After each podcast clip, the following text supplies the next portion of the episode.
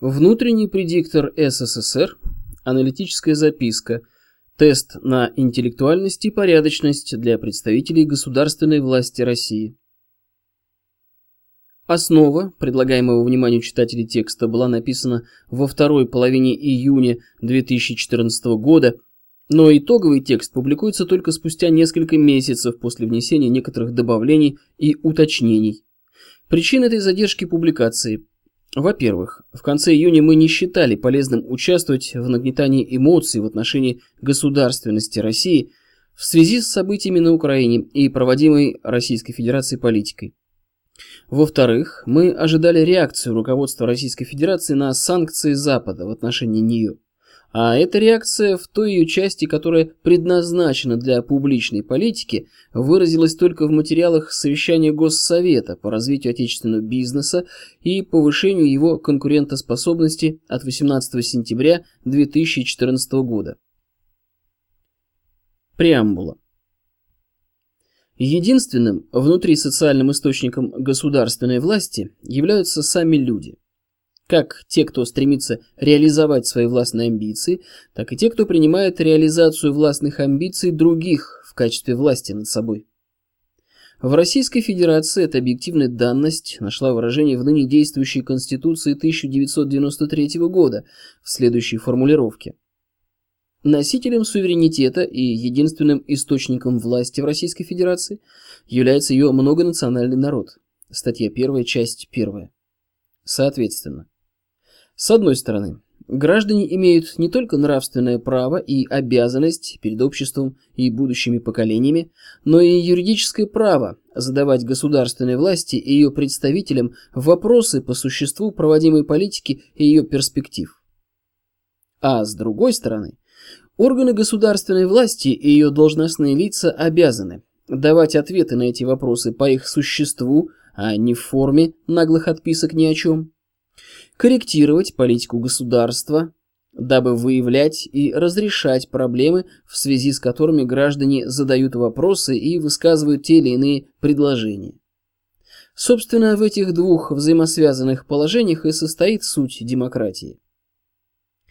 Однако, как показывает практика, постсоветская государственная власть в лице ее должностных и юридических лиц от выполнения обеих названных выше обязанностей уклоняется. На задаваемые ей вопросы общественно-политического характера отвечать по существу не желает. Примечание. В том числе и потому, что по слабоумию и некомпетентности в ряде случаев не понимает сути вопросов а политику не корректирует. Поэтому реально государственность постсоветской России – одна из многих фальш-демократий на планете. Силу таких особенностей постсоветской власти в обществе накопились как нерешенные и безответные вопросы, так и недоумения. Поскольку получать от органов власти и должностных лиц, депутатов и чиновников ответы в стиле «Спасибо за обращение, ваше мнение принято к сведению» нам не интересно, то некоторые вопросы мы просто публикуем в открытом доступе. Желающие могут обратиться с этими их собственными вопросами к депутатам и чиновникам и, посмотрев на их ответы, убедиться в том, что власть оторвалась от жизни и противопоставила себя народу. А кроме того, ум, сообразительность и простая человеческая порядочность, честь, совесть, стыд – не ее характерные качества. Примечание. Подборка фотографий, представленных в печатной версии настоящей работе, приводимых ниже по тексту, относится к составу Думы созыва 2007-2011 годов. Принципы избрания нынешнего состава Думы те же, что прошлого, поэтому он не лучше.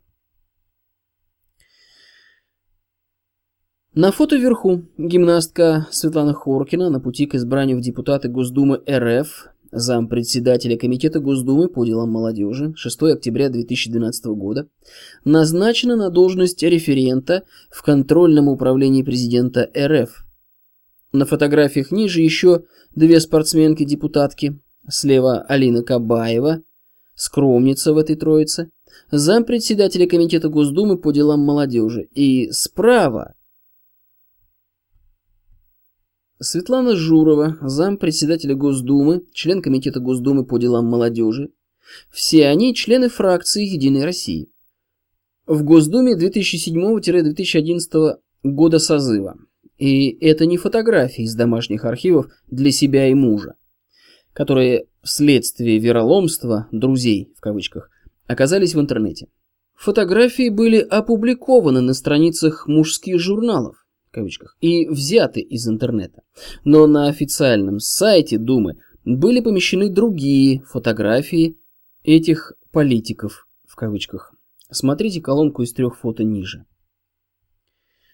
Публикация ответов депутатов и чиновников на задаваемые им вопросы может стать всенародным шоу, покруче Comedy Club, не говоря уже о том, что пользы будет больше, поскольку психика элитариев устроена так, что они беззастенчиво переживают упреки в наглости, но лезут на стенку, когда всенародно обнажается их слабоумие. Все сказанное выше также относимо и к оппозиции. Эти ребята озабочены лишь якобы сменой нечестной власти, властью честной, в кавычках. Много политиканствуют, но никогда не обсуждают ни публично, ни в своем узком кругу реальные проблемы, стоящие перед страной, пути и методы их решения. Причина в том, что по своим нравственно-этическим качествам, интеллектуальности и управленческой компетентности они неотличимы от порицаемой ими государственной власти. Примечание.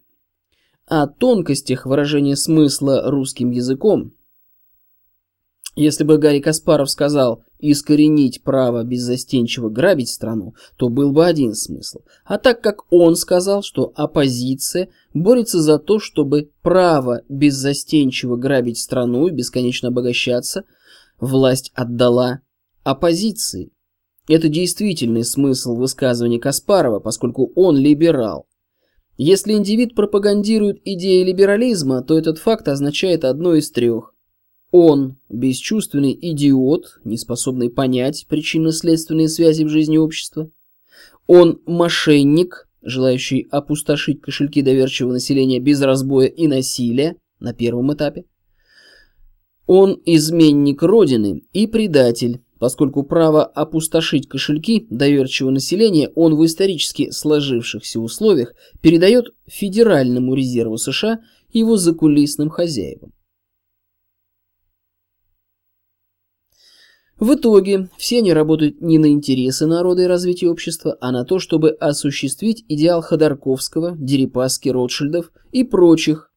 Любая государственность должна служить бизнес-власти и только ей, а вся остальная атрибутика формально-процедурной демократии и гражданского общества только инструментарий манипулирования толпой идиотов. Любой народ с позиции бизнес-власти не люди, а возобновляемый экономический ресурс, и не более того. Начнем с самого простого вопроса. Первое.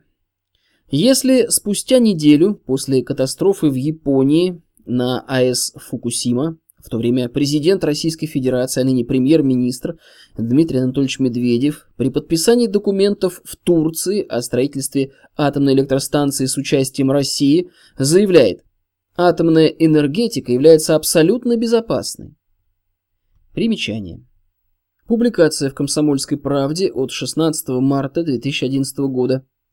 Смотрите ссылку на интернет-ресурс, представленную в печатной версии настоящей работы.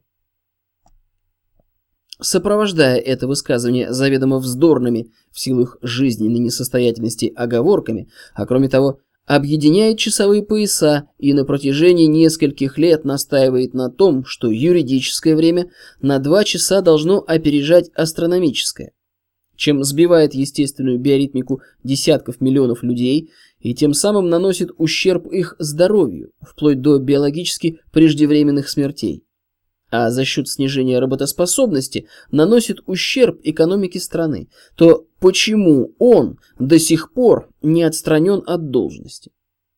Для общества нет принципиальной разницы, выразились в этих его действиях слабоумие, управленческая некомпетентность и шизофрения, либо наглый цинизм и вседозволенность, политиканство, которые также могут быть выражением склонного к буйству помешательства. Примечание. Не бывает техники, которая бы не ломалась. Не бывает людей, которые бы не ошибались в ходе проектирования, строительства и эксплуатации техники. В силу этого никакая техника не может быть абсолютно безопасной, то есть аварии и катастрофы техники неизбежны.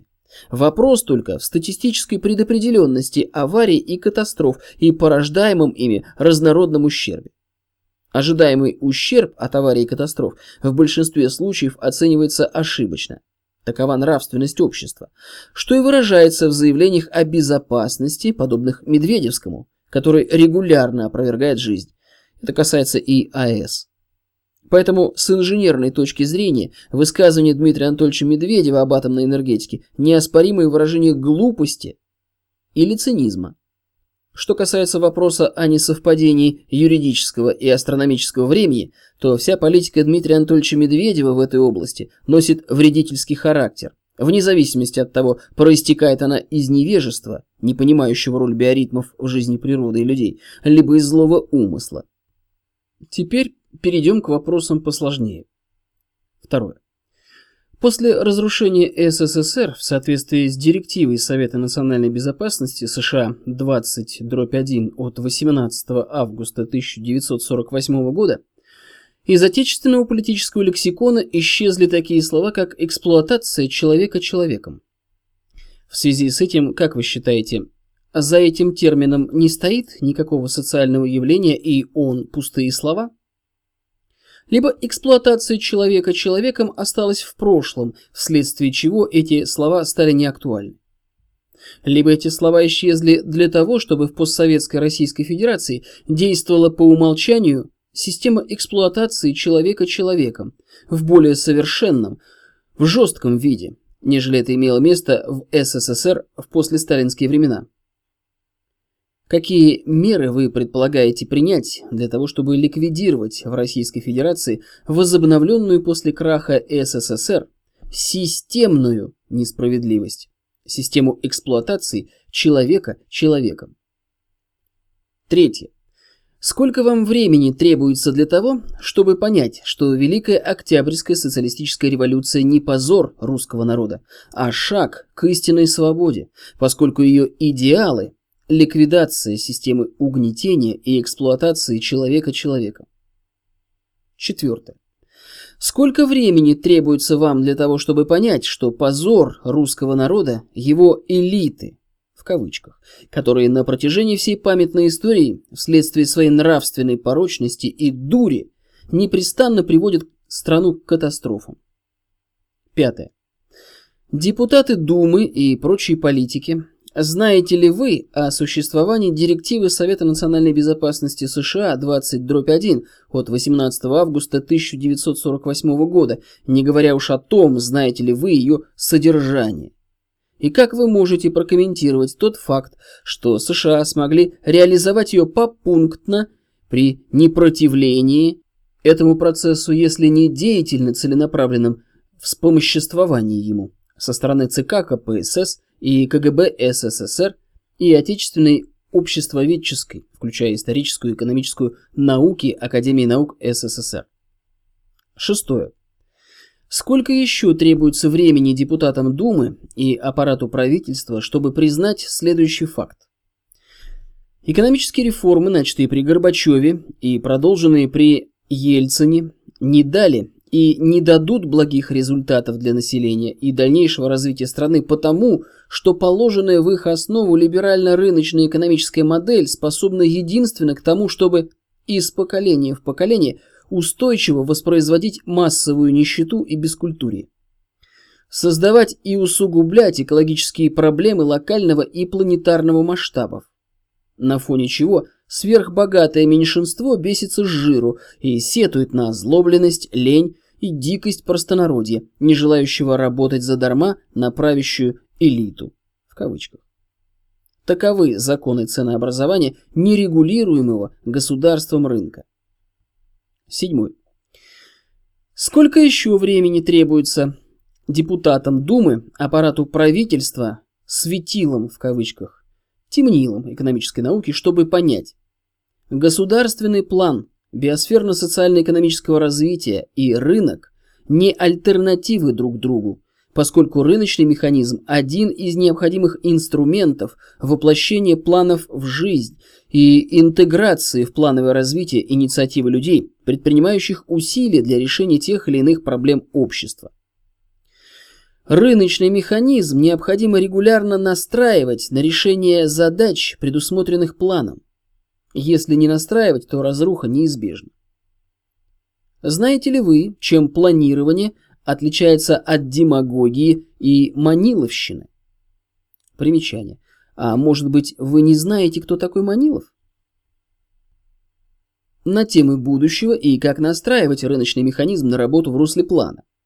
А поскольку не знаете ни как вести планирование, ни как управлять экономикой в русле плана, то какое право вы имеете паразитировать на труде и жизни народа, пребывая в органах государственной власти и изображая собой великих ученых-социологов-экономистов, в кавычках, в научно-исследовательских институтах и вузах?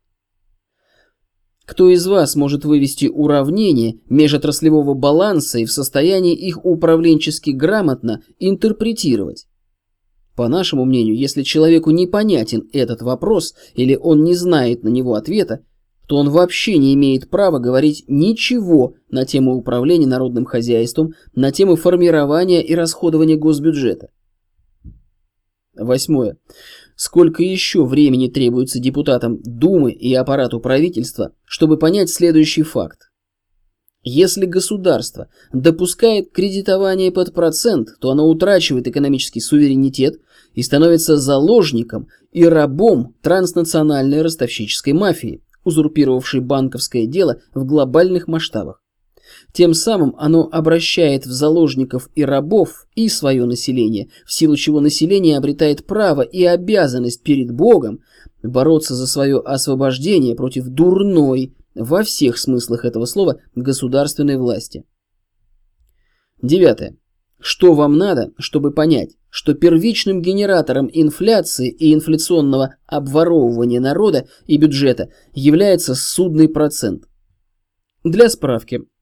В США при инфляции в 3,15% ставки рефинансирования 0,25% с 2008 года Соотношение ставки к инфляции меньше в 13 раз. В Европе при инфляции 3,1%, ставки рефинансирования 1%, соотношение ставка-инфляция меньше в 3,1 раза. В Великобритании при инфляции 4,5%, ставки рефинансирования 0,5%, соотношение ставка-инфляция меньше в 9 раз.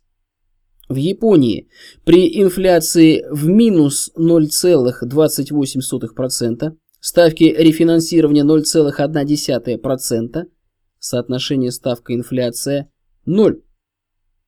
В Российской Федерации при инфляции 8,4%, ставки рефинансирования 8,0%, соотношение ставка инфляции приблизительно равны.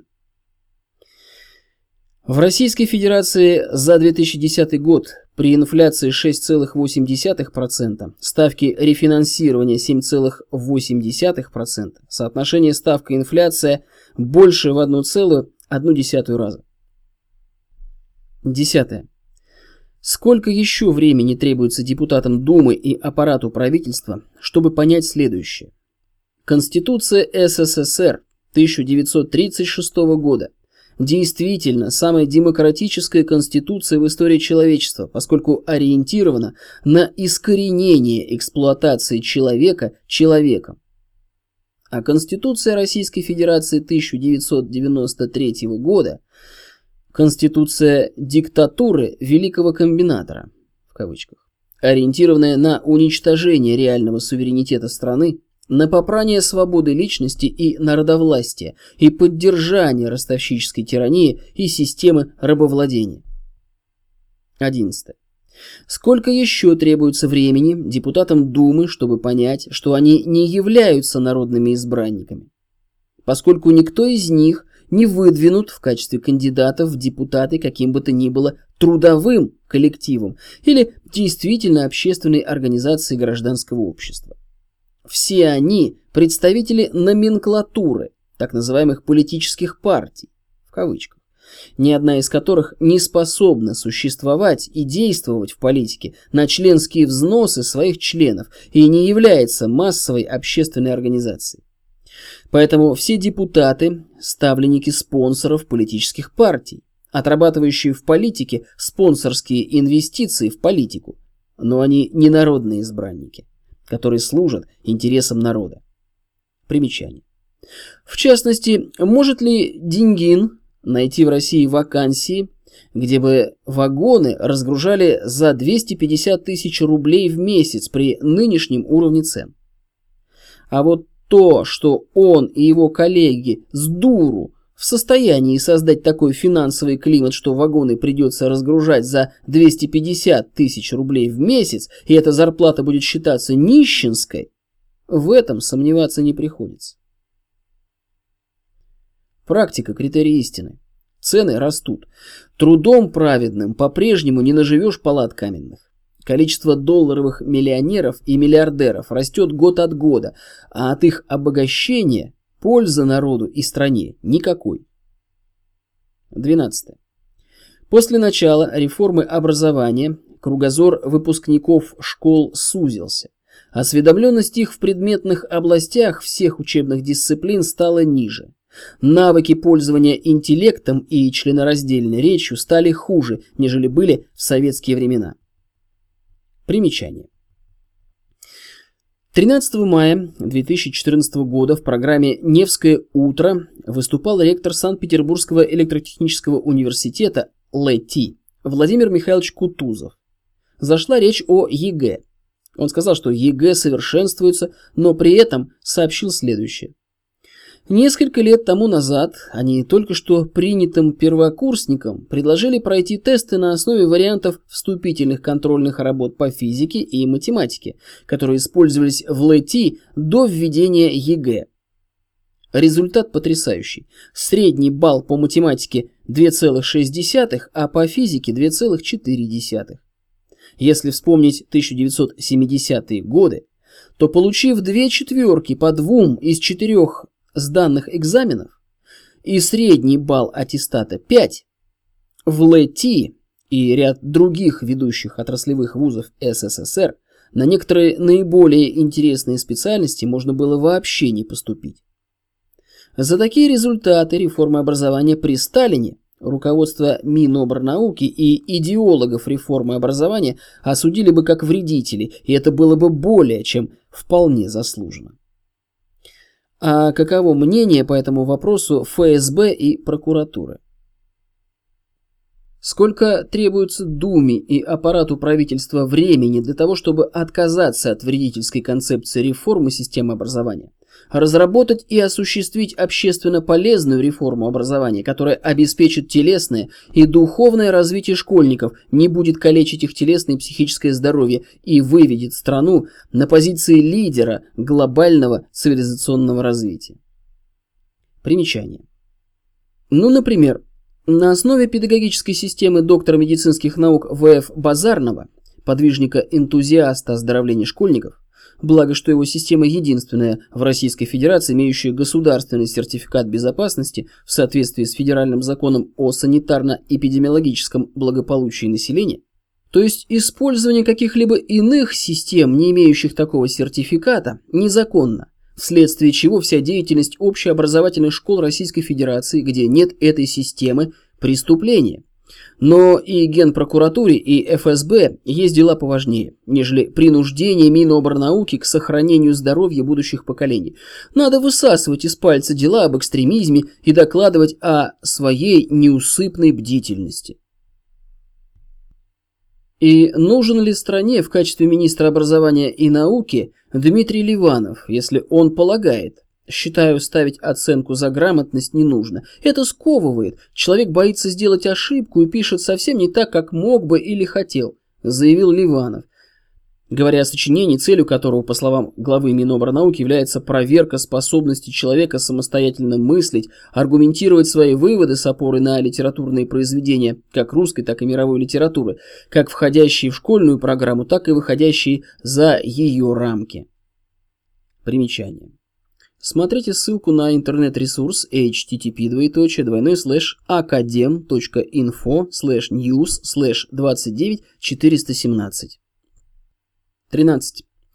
Сколько еще требуется времени на то, чтобы понять, что в целях общественно-экономического развития страны необходимо устранить из аппарата правительства, из Думы, из системы образования, системы политико-экономического консалтинга и научно-методологического обеспечения государственного управления всех приверженцев либерально-рыночной экономической модели, поскольку де-факто все они являются вредителями, кто-то с дуру, а кто-то на основе личных договоренностей с зарубежными кураторами.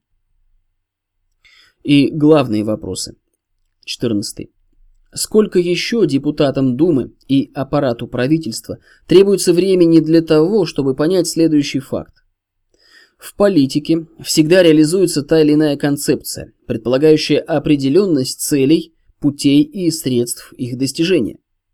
Соответственно, кризис, который на протяжении всего постсоветского времени переживают Россия и другие постсоветские государства, обусловлен концепцией, которая в момент внедрения не была понята ни руководством страны, ни обществом, но была принята к исполнению в годы перестройки.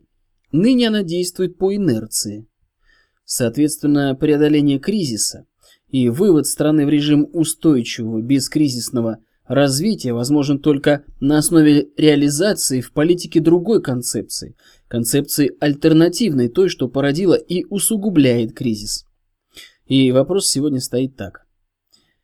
Можете вы сегодня, спустя более четверти века с начала перестройки, хотя бы себе, не говоря уже об обществе, изложить ту концепцию, по которой ведете управление обществом и государством? Можете ли обнажить ее пороки? Можете ли вы изложить ей альтернативу, то есть выразить понятийно определенно, без демагогии, метрологически и управленчески состоятельную концепцию развития России, либо вы даже слов, таких как метрологическая и управленческая состоятельность концепции, понять не можете. 15.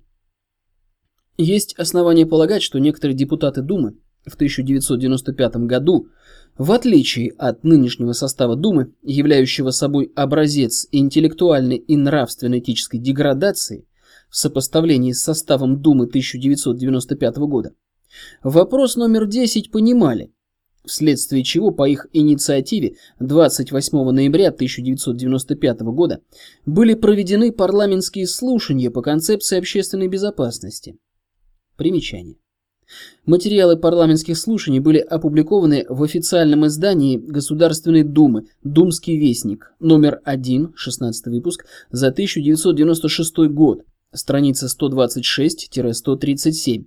Смотрите интернет-публикацию, приведенную по ссылке в печатной версии настоящей работы, в ходе которых концепция общественной безопасности «мертвая вода» получила одобрение и была рекомендована к дальнейшей проработке и реализации в политике государства.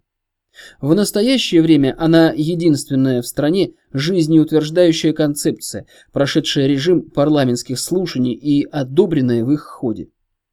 Тем не менее, после 1995 года, вопреки позиции законодательной власти, выраженной в рекомендациях тех парламентских слушаний, прокуратура и суды спустя 10-15 лет после парламентских слушаний стали систематически возбуждать дела на предмет признания тех или иных материалов концепции общественной безопасности экстремистскими.